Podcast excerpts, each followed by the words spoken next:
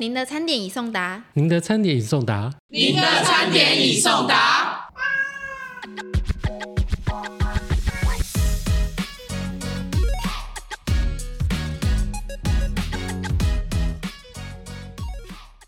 嗨，大家好，这里是个人独享餐第三集，我是书虫编，今天为大家带来的节目是 Just Do It，Just Do It 会针对实物判决做精华整理。那我们今天邀请到的来宾，目前有在独享官网的法学专栏撰写宪判字的评析，就让我们欢迎威廉老师。嗨，大家好，我是威廉老师。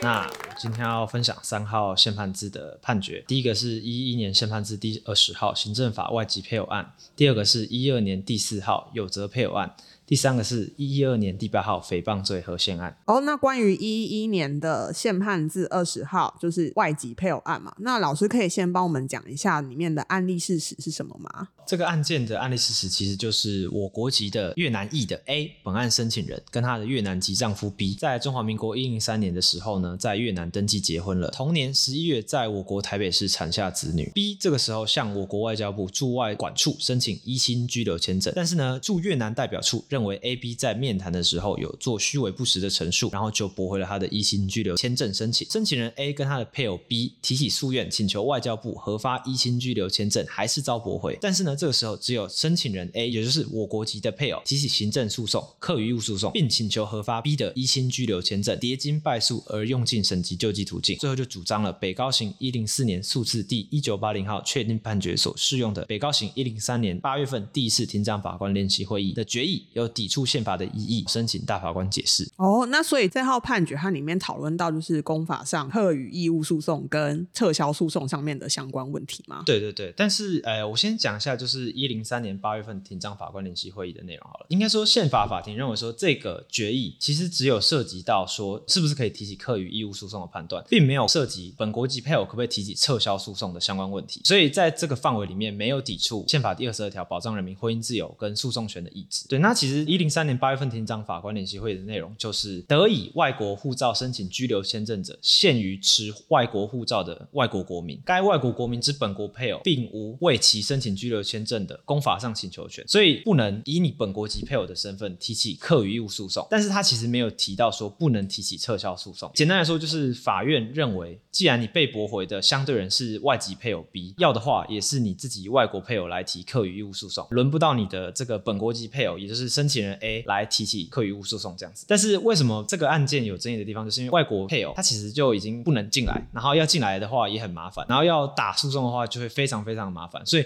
如果有本国籍配偶可以直接在我国里面帮他做的话，显然是方便非常多的。这就是为什么本案会有争议的原因。这样，那在这中间的话，除了刚刚讲到的课与义务诉讼跟撤销诉讼的争议之外，还有什么我们特别需要注意的地方吗？诶，其实在这个案子里面，我们可以提到的是诉讼权能跟权利保护必要这两个东西，然后还有一些像是依法申请，在我国的法律解释里面，被早期的法官把它调整的非常严格，导致很多情况中，其实人民是没有办法提起诉讼，他就没有办法受到保护，对不对？对，好，那我现在讲一下诉讼权能的部分好了。所谓诉讼权能呢，就是法院因为如果要调查一个案件，要做出一个裁判是非常非常复杂的，那需要各个单位角色合作才可以做成一个判决。如果你在程序的部分就已经不应该让你做做成一个判决，程序的部分就是你要先合于一个程序之后，才应该帮你做出一个实体，你究竟有没有理由的结果？对，所以先程序后实体，应该是一个在诉讼上，不论是像行政法案件或是民法、刑法案件，都是最基本的原则。如果你程序上就已经不合法的话，那法院自然就不用再花时间整理你的实体究竟有没有理由，然后造成法院资源的浪费。这样好，那所谓的诉讼权呢，就是上述的程序要件之一，做成实体裁判的前提。对，那这个概念呢，其实来自于德国诉讼法的学理概念。德国的行政法院法第四十二条二项有规定。除法律另有规定外，诉讼的提起，原告需主张其权利因行政处分或行政处分之拒绝或不作为而受有损害者，实为合法。也就是原告需要在权利上实际上作为该受侵害的权利或法律上利益的享有者，你要实际上有受到损害了，不能说是你帮别人提起诉讼这样子。嗯，但是呢，其实我国没有类似的规定，只有行政诉讼法第四条或第五条里面有提到说，认为损害其权利或法律上利益，其权。权利或法律上利益受损害者。但是呢，其实你从这几个文字可以看得出来，我国其实有类似的想法，实际上是你自己的权利受到侵害，嗯而不是你帮别人提起诉讼这种客观诉讼。我国原则上都是采主观诉讼，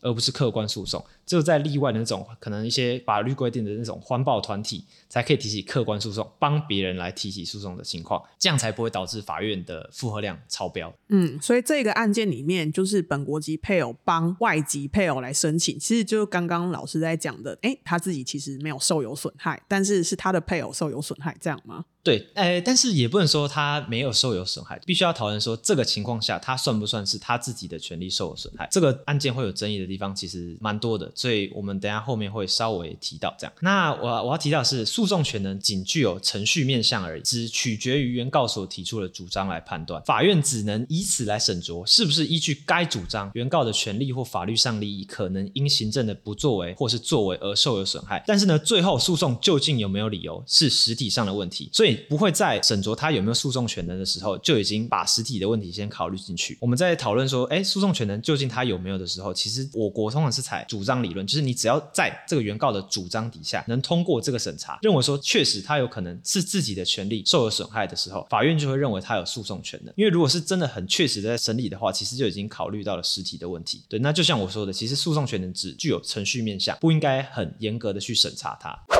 接下来是权利保护必要性，先来讲一下，就是何谓权利保护必要。对，那其实在我国的所有条文之中，也没有直接提出权利保护必要性这几个字的明文。那究竟什么是权利保护必要呢？简单来说，人民运用各个法院的资源，不管是民事法院或是行政法院，无非就是为了解决生活上的问题，比如说跟别人吵架，或者是被国家侵害，然后让这个公正的第三方，也就是法院来做定夺。这也就是行政诉讼法第一条规定，行政诉讼以保障人民权益，确保国家行政权之合法行使，增进司法功能为宗旨。这条规定的重点对，所以人民运用法院还是没办法获得他所需要的帮助，那便欠缺权利保护必要，因为就没有必要来找法院了嘛。如果你找法院之后，你还是没有办法解决你自己的问题的话，就没有意义了。对，那这里常常在确认诉讼见到，假设你确认诉讼，因为大家都知道确认诉讼只会有一个确认判决，那你实际上法院不会帮你做，比如说叫某某人给你任何东西。假设说你得到了这个确认判决，你还是没有办法获得你想要的帮助的话，那其实就欠缺权利保护必要性。可能法官这时候会阐明你说你必须要提其他诉讼类型，比如说客与物诉讼或是撤销诉讼这种情况。对，那如果原告他还是坚持说他还想要提确认诉讼的话，那这时候他就会欠缺权利保护必要性。除了权利保护必要性跟刚刚讲到诉讼权能之外，那老师有讲到说这号判决它其实里面有很多可以讨论的东西。接下来还有什么我们需要注意的地方吗？其实还有一个地方就是依法申请这个东西，在我国的行政诉讼法第五条的规定，人民因中央或地方机关对其依法申请之案件，于法令所定期间内，因作为而不作为，认为其权利或法律上利益受有损害者，或是人民因中央或地方机关对其依法申请的案件予以驳回，认为其权利或法律上利益受违法损害者。可见，不管在第五条第一项或第二项，都可以看到依法申请这四个字。但是呢，这个四个字到底有什么意义，又是从何而来？嗯，可以稍微提到，就是说，以前我在上林明新老，哎，这可以讲吗？可以啊。好，反正就是林明新老师的课，他就提到说，以往台湾的法院很严格的在操作这四个字。有些法官认为说，你只要不是人民自己向机关提出申请的话，那就不算依法申请；或者说你没有申请的请求权的话，那样也不算依法申请。可是呢，其实这个东西是很莫名其妙，因为其实这个依法申请这四个字，其实是我国的旧诉愿法第二条第二项的用字。然后那个旧法，这个旧诉愿法也是来自于日本法，所以其实我国的这个东西其实就是抄日本法的东西。嗯，对，那也跟我国的课与义务诉讼制度没有任何直接关联，变成说我们把一个根本不是应该放在这个制度里面的用字放进来之后，还严格的去操作它，反而让某些应该要给予保障的人民没有办法提出诉讼。嗯对，那其实就是造成人民权利的受损。对，没错。虽然说近期有改善的趋势啦，但是还是有很多法院在审酌这个四个字的时候是非常严苛的。对，那最近有一个改善的判决，就是一零九年大字第一号裁定，有关于征收案件的申请。因为其实释字还是认为说，我们没有直接去向机关请求征收的这个权利，人民不管怎么样都没有办法向机关依法申请。那就变成说，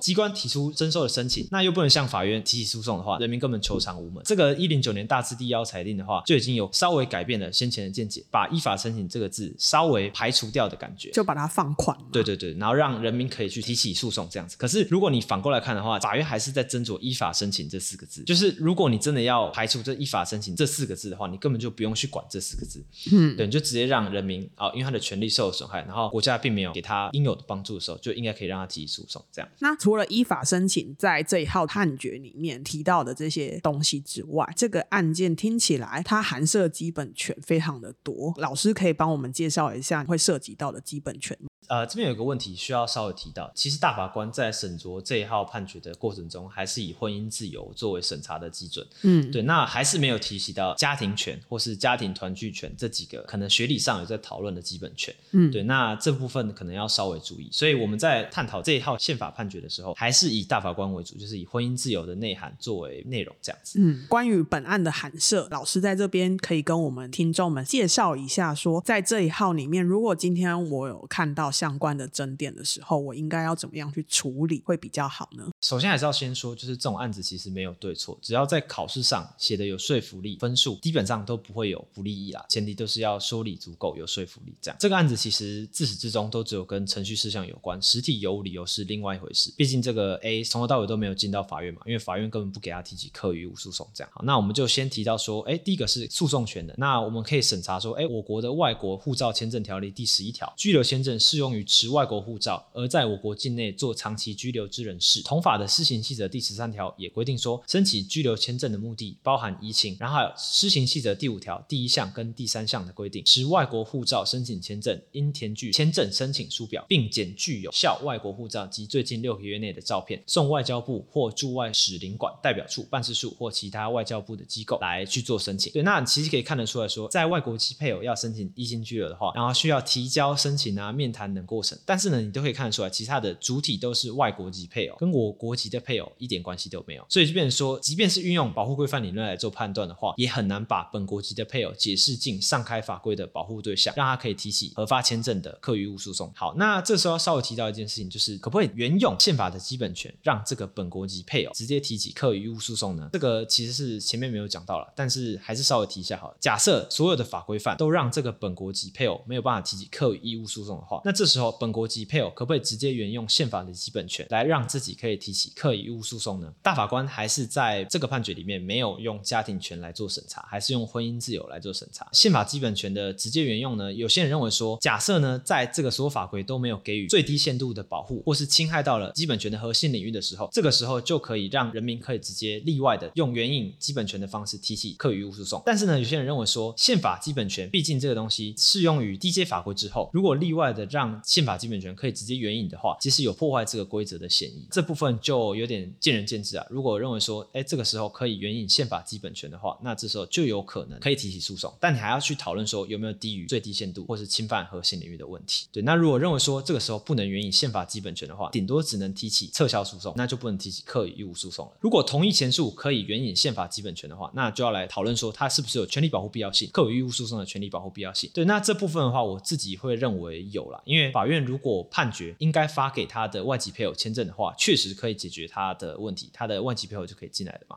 那如果不同意可以援引基本权这件事情的话，就要讨论说他是不是可以提孤立的撤销之诉。首先一样是诉讼权能，撤销之诉的诉讼权能判断，除了该处分的相对人以外，还有效应相对人或是实际受规制的相对人。这边我会认为说，虽然本国籍的配偶不是该处分的直接对象，就是该驳回处分的直接对象，但是他的配偶不能信来，显然会影响他的婚姻生活嘛，所以还是可以认为他受到了效应的规制效力，可以认为是效应相对人，可以认为他有诉讼权能这样子。那撤销之诉之后，还是要讨论他是不是具有权利保护必要性。有些人认为说，即便他可以提起撤销之诉，还是没有权利保护必要性，他没有办法获得最后的结果，就是他的外国籍配偶可以进来台湾嘛？对，就是撤销之诉对来说没有意义。但是呢，有些人就认为说，哎，这个时候还是会有权利保护必要性。像杨慧清大法官就认为有，那像李金良老师就认为没有权利保护必要性。所以这部分就是要让同学在考卷上自己做发挥。好，谢谢老师帮我们整理了那个本国籍配偶替外籍配偶申请居留案。那我们现在要来讨论的是，其实这个判决，我记得发布的时候引起了一阵讨论，也就是一二年宪判字第四号唯一有责配偶诉请离婚案。那老师可以帮我们说明一下案例事实吗？我先讲一下主文好了，因为我怕有些人其实不是那么了解。好，主文就是说，民法第一零五二条第二项的规定，有同条第一项规定以外的重大事由难以维持婚姻者，夫妻之一方得请求离婚，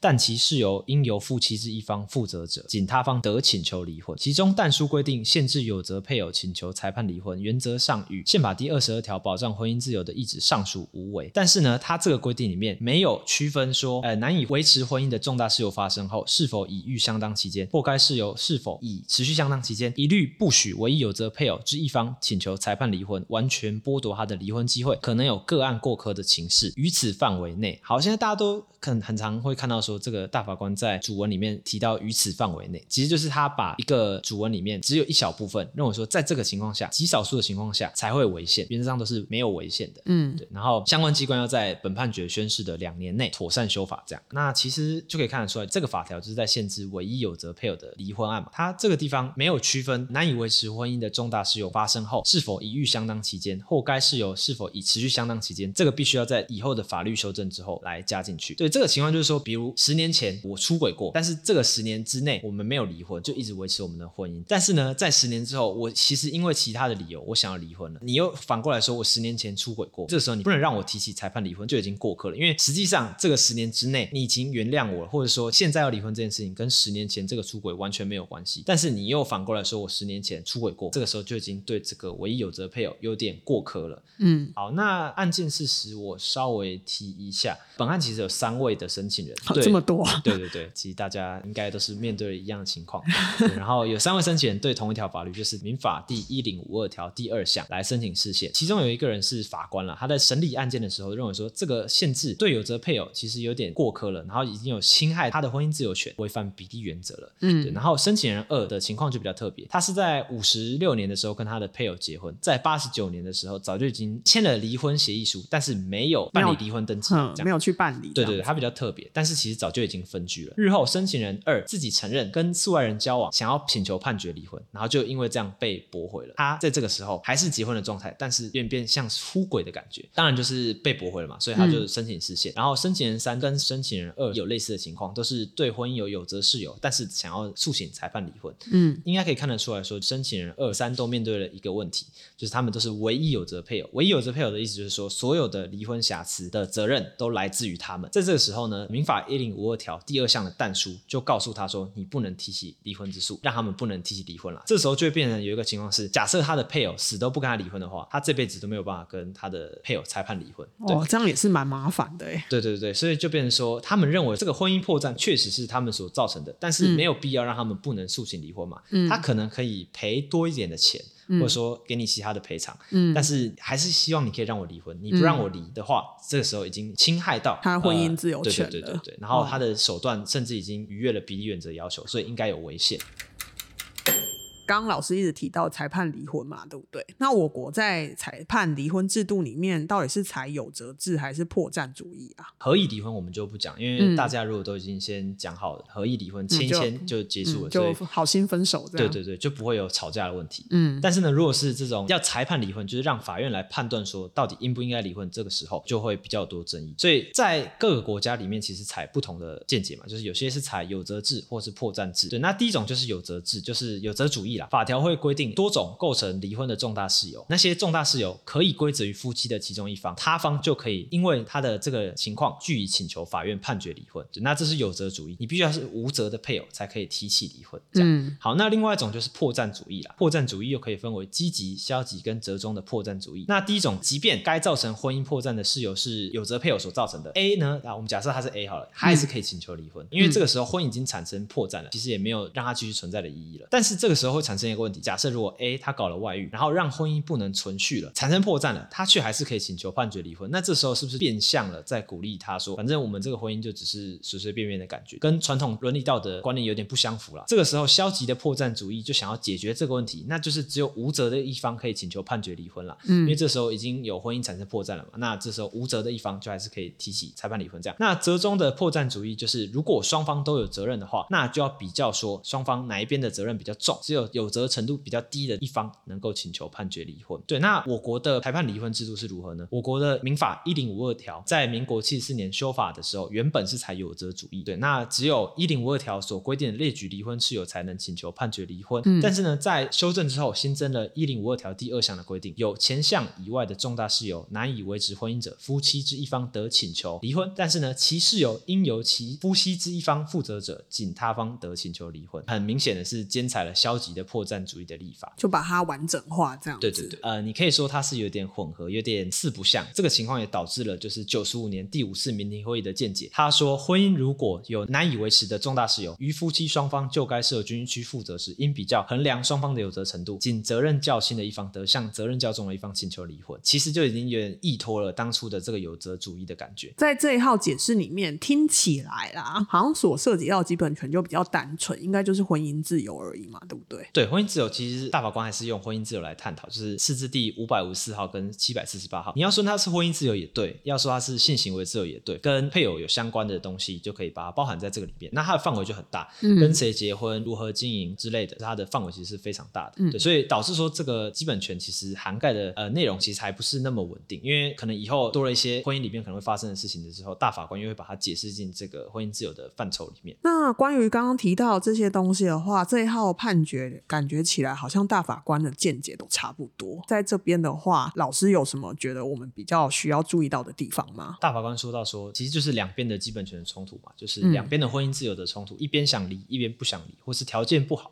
不愿意离。对，那这时候大法官话锋一转，完全不让你离婚，就一定违宪吗？其实大法官就说，我们为什么要一直修法，就是为了强化完全无责的配偶对于婚姻解消有完全决定权，所以可以避免掉唯一有责配偶自意请求离婚，然后也可以维护婚姻的法律秩序跟国民法感情等等功能，还有保障未成年子女的功能存在。它的立法目的其实是正当的，而且在各国的立法例里面，对于裁判离婚有不同的设计，有些采多元主义者啊，就是他可能有责跟破绽是混合在一起的；也有采一元者，就是像德国就是纯纯粹的破绽主义，假设有破绽就可能可以离。但我国采的很明显就是多元主义。对，那这样的制度设计虽然是真的限制到了唯一有责配偶的婚姻自由，但是这样的规定也确实可以达到前面所述的目的嘛，就是保障婚姻的伦理道德，或者保障未婚子女的情况，不是有个案过科的情形的话，原则上立法者是有立法自由形成的空间，因为其实就是保障唯一有责配偶或是唯一无责配偶之间的摆荡嘛，所以你很难说不保障唯一有责配偶就是违宪。大法官也提到了说，如果真的有前面的提到过科情形，就是十年前你出轨后无责配偶原谅他了，但十年后因为其他原因，比如说可能有些人有重大恶疾，然后或是感情实际上已经不存在了，那你又回过头来说我十年前出轨过，这时候又完全剥夺了唯一有责配偶请求裁判离婚的机会，可能在这种极少数的情况下，因为通常不会发生嘛，嗯，可能会过科，这个情况里面可能就有违宪的嫌疑，所以这个时候大法官就把这个情况加入了这个主文里面。还要稍微提到一件事情，就是大法官其实有稍微变更了九十五年第二次民庭会议的见解，有第三十四段的地方，致难以维持婚姻的重大事由，双方均应负责者，无论其责任轻重，本不在细称规定的适用范畴。因为九十五年第二次民庭会议的见解，其实是用这个会议的见解去解释一零五二条，说，哎，这个时候还是要比较哪一边的有责的程度较重嘛。但是大法官这时候说，这个时候根本不用比较轻重，因为这时候本来就不在细征规定的适用范畴，所以引然已经变更了九十五年第二次民庭会议的见解，这样。好，谢谢老师帮我们介绍了一二年宪判字第四号的裁判。接下来老师要帮我们介绍的是一二年宪判字第八号。那我记得这个宪判字蛮有趣的，因为他的申请人以及就是他讨论的东西其实蛮丰富。那老师可以从判决主文，然后再看到案例事实，帮我们介绍一下吗？大家应该都知道，就是这个诽谤罪，其实在以前释字第五百零九号的时候就已经有被审查过了。过了这么多年，大法官又再次对这个法条做审查。那最近跟以前有没有什么不一样呢？其实是有的。大家可以从主文的，即使表意人于合理查证程序中所取得的证据资料非真正，如表意人就该不实证据资料之引用，并未有明知或重大轻率之恶意轻视者，仍应属不罚的情形。其实大法官在这一段里面直接确立的真实恶意原则的适用，在这个诽谤罪的里面，以前在五百零九号的时候其实是没有这个文字的存在。以往大家会常常把五百零九号说有真实恶意原则，其实是。是有争议的啦。理由书里面其实没有提到真实恶意的这个情况，反而是在一二年第八号的时候才直接了把明知或重大轻率之恶意情事这几个字直接写在了主文里面，所以就明文化嘛，对不对？对，那我们这边就继续的来讲案件事实。对，那其实蛮有趣的，就是因为这件案件的申请人之一是中正大学的教授，刑法教授卢应杰。他在二零一三年的时候，因不实指控同校的某某美女教授在课堂上说应该将某案的被告判处死刑。卢英杰教授呢就骂这个教授是红卫兵啊，就因为这样被提起了诽谤罪的提告了，还被判处了拘役四十天定验。然后呢，另外一个申请人是名媛的李珍妮，她骂别人小三渣女，然后被判刑了四个月这样子。他们跟朱长生啊、林玉文、陈义腾、肖杰仁还有许荣奇等八人认为这个诽谤罪应该有违宪之余，认为说两千年这个四字第五百零九号放宽了诽谤罪的规范，从完全真实放宽为相当理由确信真实，也认为有补充解释的必要，所以就向宪法法庭申请大法官的裁判。卢云杰教授的申请人代理人认为说，诽谤罪跟大法官四字第五百零九号解释究竟是采真正恶意或是合理查证原则，这个实务见解是不一的，有欠缺法律明确性的问题。卢云杰教授就认为说，呃，必须要在这次的裁判中重新的审查，说究竟是真正恶意原则或是合理查证原则。这也是为什么一二年宪判字第八号里面有提到说，把真实恶意原则纳入了以前五百零九号没有的这个文字。那我们在讨论到这个宪判字的时候，其实不停的重复讲到，就是之前的那个四字五零九号，四字五零九号已经对诽谤罪做了审查，那这次又再做一次合宪性的审查。这个重复申请的宪法诉讼里面，我们需要注意到什么样的要件吗？大家都应该知道吗？已经在五百零九号被申请解释过的刑法第三百一十条，原则上应该是不能对这个法条再次做申请的。这也就是宪法诉讼法第四十二条一项的立法说明理由，有提到说，原则上是不能一直在对同一个东西重复审查，不然就是输了就在重打、重打、重打，这样根本没完没了。但是呢，宪法秩序并非是一成不变嘛，就是假设说时时过境迁，可能时间一长，如果都一概不允许重复申请的话，也不妥适。因为有些像是通奸罪的情况也是一样，就是以前在五百五十二号的解释也有被申请过，但是呢，在七百九十四号也重新的被审理了一次。所以假设如果这个风俗民情有改变的话，其实就是有重新审理的必要。宪法诉讼法第四十二条二项跟它的立法理由就提到说，如果有因宪法或相关法规的规范有所修正，或是相关社会情势有重大变更的话，而有重新检视的必要时，则可例外允许重复申请。大法官在这个最前提的问题的时候，就先提到说，五百零九号在两千年做成嘛，已经超过了二十年。这个期间二十多年期间，通讯传播的科技快速发展，传播媒体形态剧烈变化，巴拉巴拉巴拉。这个时候他就只是想要叙述说，这个时间上已经过了很久，已经有重新认定与判断的必要，所以就是受理的本质的申请这样。所以其实就是告诉我们说，宪法要与时俱进嘛，就是要符合现代人的生活情况，然后来做一些调整。对，因为如果一直都不能变的话，那就变得好像说我们是活在可能好几十年前的宪法，或是某某大法官的见解里面，这样也不是一件好事。嗯，我觉得这个法规范就立得非常好，就是在例外情形下，还是要有与时俱进的可能性啦。嗯，对，但是也要同时保障，不能一直让某些有心人士一直刻意对已经审理过的法条去重复进行审查，反而造成大法官的负担。嗯，那我们讨论到这一号判决的时候，其实我觉得蛮重要的，就是在讨论诽谤罪这个问题，我们都会拿宪法上面给予的言论自由以及一般人的名誉权上面会进行到冲突。我觉得这个东西其实一直以来都是蛮有讨论性的。那老师在这边可以帮我们稍微的简述一下吗？嗯，因为大法官其实也清楚，诽谤罪的问题就是一个人的言论自由嘛，我想要讲什么就讲什么，另外一个人可能就会因为他的言论而受到名誉上的损害，那很明显就是两个基本权利的冲突。要成立诽谤罪的前提，自然就是要发表特定言论，才有可能跟诽谤罪相审嘛。相对的，就是别人因为你的言论而受伤或名誉受损，到底孰轻孰重，都应该如何调和，就是这个宪法判决所要讨论的。大法官也提到说，言论根据它的属性，对于社会的注意和贡献度有所不同。有些可能对公共事务跟公共利益有关，像是政治性的言论，它可能价值就稍微高一些，它对社会的贡献度也比较高。但有些只是跟他的某些人的私生活有关，比如说他下班去哪里吃饭，或是他有什么个性，他的习惯是什么，对于社会的贡献度就非常非常低，因为根本没有意义嘛。对，那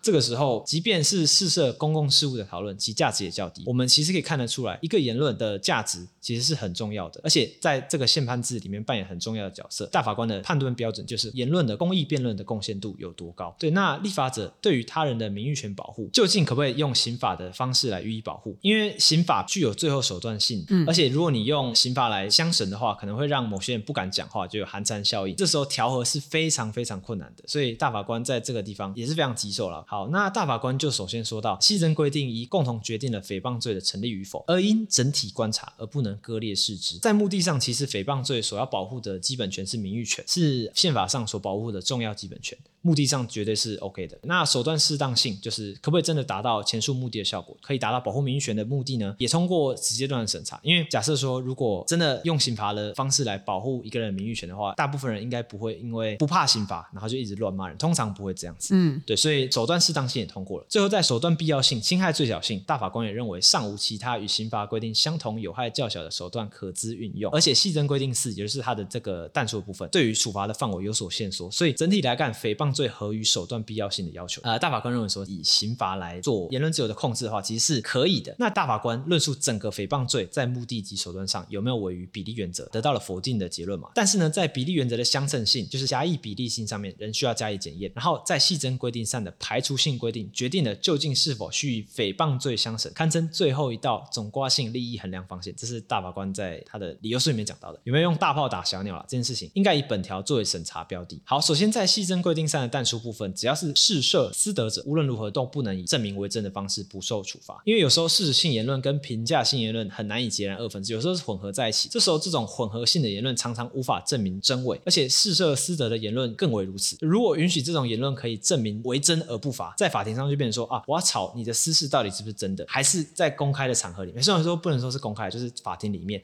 还是让很多人都知道说你的私德到底是真的还是假的。原告甚至需要去揭露某些私人资讯来证明他的私德。是真的还是假的？这种情形不应该出现，所以大法官认为说，表意人的言论自由在这个情况下，如果是试射私德的时候，就应该完全退让于被指述者的名誉权与隐私权的保护。再是细征规定三的前段部分，究竟有没有合于相称性呢？对此，大法官就提到说，证明真实才能不法，并非要求行为人需自行证明其言论内容确属真实才能够免于刑责。那究竟什么是这边所称的真实呢？大法官说，以媒体而言，在揭露某些公共领域相关的事件时，在事件刚被揭发的时候，很难。完全知道全貌到底是什么，势必要通过时间的推移，才可以慢慢得知它的真面目。如果要在事件的一开始就要求媒体讲的是完全客观事实的真实的话，显然是过于严苛了。也可能因为这样子，就大幅压缩报道性的言论自由的空间，并灼伤言论自由跟民主社会应发挥人民知的权利的功能。然后监督政府跟公共事务的重要功能也都被破坏了。所以，只要表意人有经过查证的过程，即便他所查证的资料是有误的，但还是不应该以诽谤罪相审。这时候还是呃有点退让。言论自由还是比较优先的，所以这边的真实性应该是指所谓的事实探求程序中所得出的相对真实性，而非是客观的真实性。除非表意人是基于恶意或重大轻率的恶意，就是故意的，他就是故意要来搞你的。明明知道这个资料有错，还是故意要讲，然后再反过头来说，哦，我其实有查证过，这时候才可以排除细征规定三前段的适用啊。大法官就说了，在这样重重线索下，细征规定三前段没有违反比例原则相称性要求，所以我们可以看得出来，就是在这个一二年宪判字第八号确立的真实恶意原则。的适用，因为我以前在读书的时候就觉得说，哎，其实明明五零九号完全没有提到真实恶意原则，为什么以前在学的时候，有些教科书或是补习班的书都会跟我们说有真实恶意原则，但其实我一直都觉得好像哪里怪怪的。我们现在可以说，一二年宪判字第八号对于这个诽谤罪的重新审理之后，已经确立真实恶意原则。至于五百零九号有没有真实恶意原则的适用，我自己是觉得没有，有些人会觉得有，那就是看看大家怎么去阐述。对对对。对，那关于这号就是判决，老师还有就是想要提醒同学们有。哪些比较需要注意的地方吗？其实我觉得这个东西也跟刚前面讲到的两号判决有关系，就是自己发挥的空间比较大。你认为说有没有违于比例原则的要求，其实是很有争议的。就是我以前跟我自己的朋友有讨论过，我的朋友是认为说没有必要，因为第一个是诽谤罪不会让你得不到良民证啊，所以